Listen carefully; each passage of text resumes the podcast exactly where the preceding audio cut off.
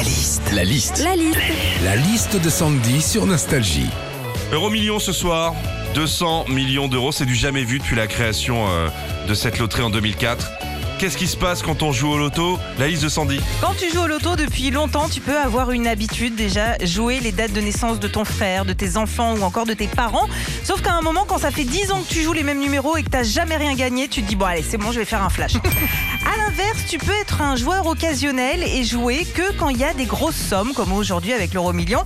Le truc c'est que des cagnottes spéciales, bah, il y en a tout le temps. hein. Le jackpot de la Saint-Valentin, le jackpot du vendredi 13, le jackpot de la journée du ballonnement, ça n'arrête jamais. hein. Jouer au loto, ça te permet de rêver un petit peu.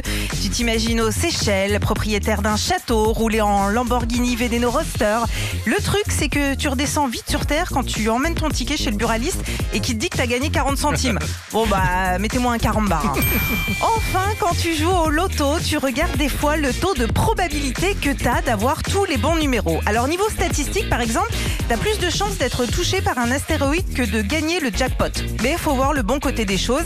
Cette année, t'as plus de chances de gagner le jackpot que d'aller skier à l'Alpe d'Huez. La liste de Sandy sur Nostalgie. Tu gagnes 200 millions d'euros. Hmm. Tu te prends une maison aux Seychelles. Mais tes potes ils bossent. Hein. T'es tout seul. Hein. C'est tout seul. C'est tout. hein. C'est pas la vie rêvée en fait. Non, hein. bon, je vous les laisse. Et les 200 patates, je vous les laisse. Bon, je prends un petit 10 000 au passage pour refaire le toit. Merci.